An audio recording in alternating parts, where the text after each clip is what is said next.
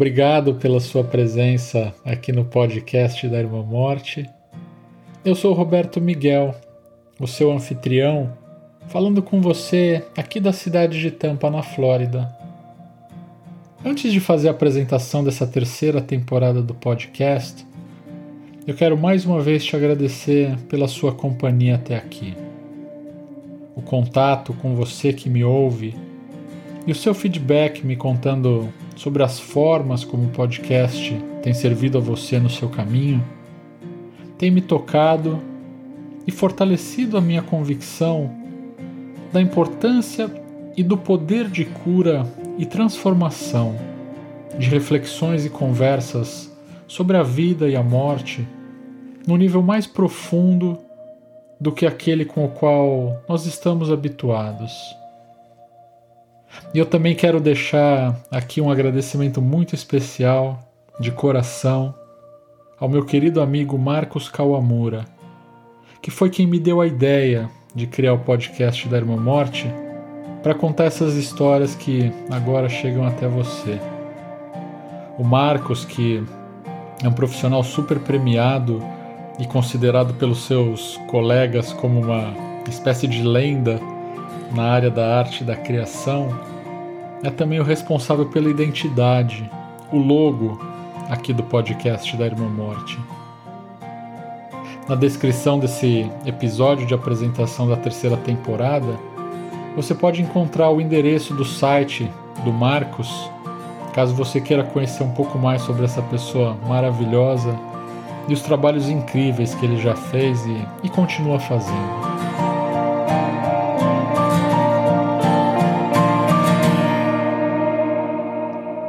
Nessa terceira temporada, nós vamos juntos explorar o universo de diferentes tradições religiosas, visando os seguintes objetivos. Em primeiro lugar, naturalmente, o contato com a sabedoria contida em cada uma dessas tradições. Sabedoria que não é exclusividade de qualquer uma delas, mas algo recorrente em todas elas, como afirma a tradição perene, que é aquela tradição que inclui os temas e as verdades constantes que reaparecem em todas as religiões do mundo nos seus níveis mais maduros e profundos. A tradição perene não é o mesmo que sincretismo religioso. Ela é, isso sim, o reconhecimento da verdade universal, que é compartilhada por diferentes sistemas de crença e pensamento. Ela fala daquilo que o Concílio Vaticano II, da Igreja Católica, chamou de raio daquela verdade que ilumina a todas as pessoas incluindo os budistas, os cristãos, os hindus, judeus, muçulmanos e os adeptos das religiões indígenas e africanas. Porque, como disse São Tomás de Aquino, se algo é verdade, não importa quem disse, é sempre do Espírito Santo. Em segundo lugar, nós vamos buscar compreender essas religiões atentando para as quatro características que são comuns a todas as religiões, de acordo com os estudiosos, os cientistas das religiões. Porque, ainda que o entendimento do que vem a ser religião, isso é, a definição de religião, varie bastante entre os estudiosos, é consenso entre eles de que cada uma das milhares de religiões que existem é passível de investigação sob quatro perspectivas. A primeira delas é como comunidade. Isso porque as religiões tendem a integrar, a reunir as pessoas em comunidades. A vida religiosa é vivida em comunidade. A segunda perspectiva vê a religião como um sistema de atos. Aqui, nós buscamos conhecer os atos que são praticados pelos adeptos, os fiéis dessas tradições religiosas, como os rituais, por exemplo. A terceira perspectiva, que se relaciona intimamente com essa segunda, entende a religião como um conjunto de doutrinas, isso é, os princípios e os ensinamentos que são afirmados e partilhados pela comunidade dos fiéis. Conhecer as doutrinas, os ensinamentos de uma religião, nos ajuda a compreender os atos das pessoas religiosas. E vice-versa. Quando nós vemos os atos, nós podemos entender melhor as doutrinas, que se tornam visíveis, concretas nos atos. A prática do batismo cristão é um bom exemplo. Ela nos remete ao próprio mandamento de Jesus aos seus discípulos para que eles batizassem as pessoas em todas as nações. O batismo é, assim, o rito de entrada do indivíduo à comunidade dos discípulos de Jesus. E tem a ver com a identificação desse indivíduo com o mistério da morte e ressurreição de Jesus. A quarta e última perspectiva, por sua vez, nos fala dos registros acumulados das experiências religiosas de cada uma dessas tradições, as quais podem ser encontradas na arte religiosa ou nos livros que relatam essas experiências, como, por exemplo, as biografias das pessoas consideradas santas, místicas ou inspiradas. Nessa terceira temporada do podcast, nós vamos então tratar dessas quatro características da religião: religião como comunidade, religião como sistema de atos, como conjunto de doutrinas. E como registro acumulado das experiências religiosas, fazendo naturalmente uma aproximação com o mundo da saúde que é a nossa área de interesse aqui. A ideia é investigar e aprender como cada uma das tradições religiosas que nós iremos abordar nos próximos episódios compreendem as questões da saúde, da doença, do sofrimento e também da morte. Quais práticas ou rituais são importantes para os religiosos nesses momentos e como esses rituais se relacionam com as doutrinas e os ensinamentos dessas tradições. Nesse sentido, os episódios dessa temporada são mais um recurso à disposição dos profissionais da saúde, incluindo os capelães, que cuidam dos nossos irmãos e das nossas irmãs das mais diversas tradições. Porque como mostram os estudos científicos, a maioria das pessoas hospitalizadas e internadas nas instituições de saúde tem necessidades espirituais que, quando atendidas, podem ajudar a aliviar o sofrimento e a impactar positivamente a saúde e o bem-estar delas. Eu acredito que esse impacto positivo da assistência espiritual aos doentes ficou demonstrado ao longo das duas primeiras temporadas do podcast da Irmã Morte, especialmente naqueles episódios em que eu narrei alguns dos meus atendimentos. Mas ainda assim eu quero contar agora, brevemente, um caso que eu atendi que eu acho que ilustra bem tanto a importância de uma certa familiaridade com esse universo das tradições religiosas, quanto a necessidade da inclusão da assistência espiritual no mundo da saúde. Antes de vir para os Estados Unidos, eu atuei por alguns anos como capelão voluntário numa clínica de internação psiquiátrica aí no Brasil, atendendo pacientes com patologias diversas, como transtornos de ansiedade, psicoses, eh, transtornos alimentares e compulsões das mais diversas. Foi um tempo de muito aprendizado. Mas, embora o meu trabalho fosse muito bem aceito e acolhido, ainda assim era um trabalho marginal e periférico ali dentro da instituição, no sentido de que eu não era parte integrante das equipes multidisciplinares, eu não anotava os meus atendimentos nos prontuários dos pacientes, e a minha interação com os psiquiatras da instituição era praticamente nula. Como sempre, as minhas grandes parceiras dentro da clínica eram as enfermeiras, que me passavam os casos e me ajudavam muito nos trabalhos que eu fazia junto aos pacientes e, e aos familiares. E foi justamente uma dessas enfermeiras que me ligou num dia qualquer pedindo para eu visitar um paciente na unidade pediátrica. Segundo essa enfermeira, esse paciente, um menino adolescente, já estava internado ali na instituição há algumas semanas. Ele havia sido levado para a clínica por se recusar insistentemente a se alimentar e a falar. E além de não comer e de não falar, o menino também não se sentava. Ou ele permanecia em pé ou deitado, mas nunca sentado. O que intrigou bastante os profissionais ali da instituição. E ainda de acordo com a mesma enfermeira, por causa da recusa do menino em se alimentar, os profissionais da equipe tomaram a decisão, num certo momento, de introduzir uma sonda nasogástrica para que ele pudesse receber os nutrientes necessários a fim de não ficar desnutrido.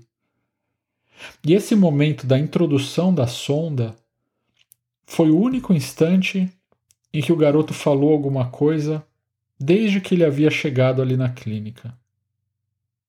Na sua tentativa de resistir à colocação da sonda, o adolescente se agitou e gritou por socorro, pedindo a Deus que o ajudasse e que não deixasse as pessoas fazerem aquilo com ele. A enfermeira concluiu dizendo que havia decidido me chamar porque, além desse momento em que o menino havia gritado pedindo socorro de Deus, ele também se comunicava no dia a dia com os outros pacientes e também com os funcionários da clínica por meio de bilhetinhos nos quais ele escrevia versículos bíblicos de encorajamento ou sobre o amor de Deus. Antes de me encontrar com o menino, eu fui conversar com a mãe dele, que ficava com o garoto dia e noite ali na clínica. E ela me confirmou que o seu filho era evangélico, que havia frequentado uma igreja no passado e que jamais havia manifestado um comportamento parecido. Após receber a autorização da mãe, eu fui então ao encontro do menino, que estava deitado na cama do seu quarto.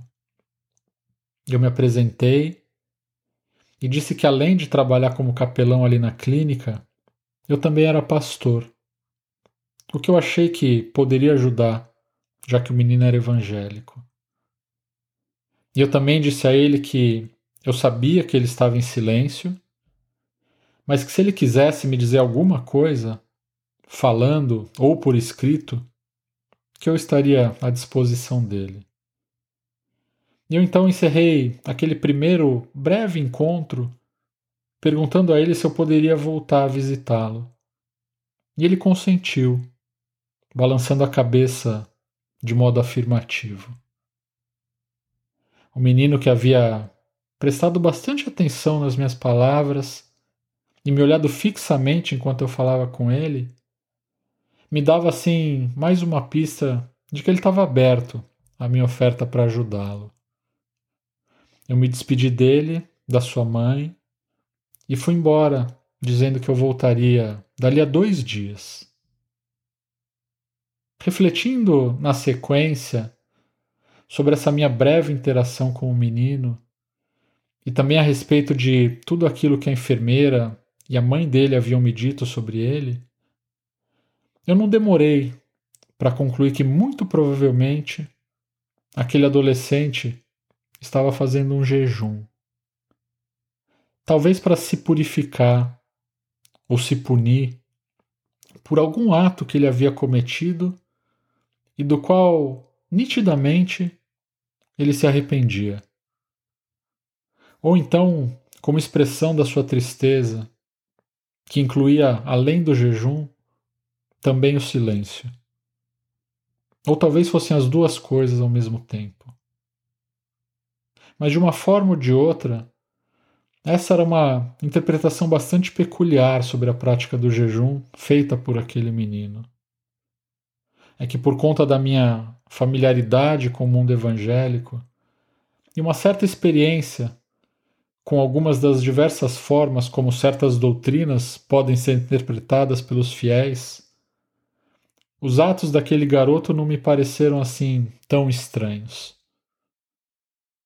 Eu então resolvi fazer o seguinte: eu comprei um caderno novo e escrevi nas primeiras folhas do caderno algumas palavras para o menino refletir a respeito. Entre elas, eu escrevi que, independentemente do que ele havia feito, era possível ver a sua tristeza, seu sofrimento e também o seu arrependimento. E citando alguns versículos bíblicos que remetiam ao amor de Deus, eu concluí escrevendo que ele poderia encerrar o jejum dele, porque Deus o perdoava. Entrando no quarto do garoto, agora para o meu segundo encontro com ele, eu mostrei a ele o caderno que eu havia comprado e disse que havia escrito algumas coisas para ele ler e refletir a respeito. E que se ele quisesse, ele poderia utilizar as folhas seguintes do caderno para me escrever alguma resposta. O menino que novamente eu havia encontrado deitado na sua cama se esticou e praticamente arrancou o caderno da minha mão. Ele abriu o caderno e começou a ler rapidamente o que eu havia escrito para ele. E lá pelas tantas, enquanto ele lia, ele parou, me olhou e falou, em voz alta: Deus te mostrou que eu estou em jejum? Eu respondi: Mostrou. Mas ele te mostrou o que eu fiz? perguntou o menino. Não, eu disse. Ele não me mostrou o que você fez. Porque dá para ver que o que você fez te deixa envergonhado. E Deus não expõe as pessoas para causar vergonha nelas. Acabou, eu concluí. Você pode encerrar o seu jejum. O menino se levantou da cama rapidamente, com um sorriso no rosto, e puxou a sonda nasogástrica para tentar tirá-la do nariz. Eu interrompi ele e disse que ele não fizesse aquilo, que era necessário primeiro falar com a enfermagem e o psiquiatra dele. E assim foi feito. E alguns dias depois, o menino finalmente teve alta da clínica. Comendo falando e sentando normalmente. Antes da alta do garoto, logo no dia seguinte ao meu segundo encontro com ele, eu recebi uma ligação telefônica da mesma enfermeira que havia me chamado para atender o menino inicialmente. Ela me disse que o médico do paciente gostaria de falar comigo. Eu, que nunca antes havia recebido qualquer ligação de médico ali da clínica, pensei logo que eu ia levar uma bronca. O médico do outro lado da linha, depois de se apresentar, me perguntou: O que foi que você fez com ele? Ainda pensando que se tratava de uma reprimenda, eu disse o que eu havia feito, e então, para minha surpresa e também alívio, o médico me agradeceu por ajudá-lo na solução do caso. E concluiu com uma pergunta que, na verdade, ele fez para si mesmo. Ele disse: Como é que eu não pensei nisso? É claro que seria arriscado elaborar aqui uma resposta para essa pergunta que o médico fez para ele mesmo. E eu não vou me aventurar nessa tarefa, porque não é esse o meu objetivo nesse momento. Mas assumir esse risco vale a pena quando nós percebemos que a pergunta do médico nos remete a uma discussão bem mais ampla, que tem a ver com a relação entre a medicina e a espiritualidade, ou a psiquiatria e a religião, nesse caso específico que eu contei. Uma relação normalmente marcada por altos e baixos, historicamente marcada por altos e baixos, de ambos os lados, que felizmente, nos tempos atuais, parece estar se tornando mais harmoniosa. Embora ainda sejam muitos os desafios a serem superados. Como parte do esforço pela superação desses desafios, é que pode ser entendido o movimento iniciado em meados da década de 20 do século passado aqui nos Estados Unidos. Movimento que deu origem ao, aos cursos de educação clínica pastoral, que são os cursos de formação de capelães profissionais. Um dos principais pioneiros desse movimento foi o Anton Boysen, um homem criado numa família presbiteriana bem conservadora que teve algumas experiências que ele chama de quase psicose, tendo sido internado numa clínica psiquiátrica pela primeira vez com pouco mais de 40 anos. Durante os 15 meses em que ele esteve internado, o Anton Boysen teve o que ele considerou como sendo o seu chamado religioso para fazer a integração entre a saúde e a religião. Como paciente, o Boysen percebeu que as necessidades religiosas e espirituais suas e dos outros pacientes internados na instituição não eram levadas a sério e nem cuidadas. Influenciado pelas teorias do William James e a sua obra clássica sobre as variedades da experiência religiosa, o Anton Boysen concluiu que muitos transtornos psiquiátricos têm razões religiosas e espirituais. E que, portanto, integrar a espiritualidade e a religião no cuidado desses pacientes, derrubando a parede divisória entre a religião e a medicina, era fundamental. O Boysen diz que, em tempos de crise, quando o destino de uma pessoa está em jogo, é provável que sintamos e pensemos intensamente sobre as coisas que mais importam. Em meio a tais circunstâncias, ele diz, novas ideias surgem na mente de forma tão vívida que parecem que vêm de uma fonte externa. Para ele, os períodos de crise da vida trazem consigo possibilidades muito criativas que podem produzir mudanças para melhor ou para pior.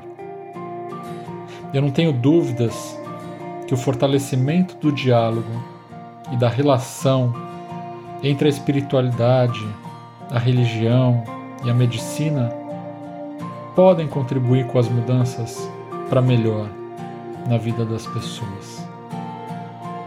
É com esse objetivo que nós seguimos adiante com essa terceira temporada do podcast da Irmã Morte.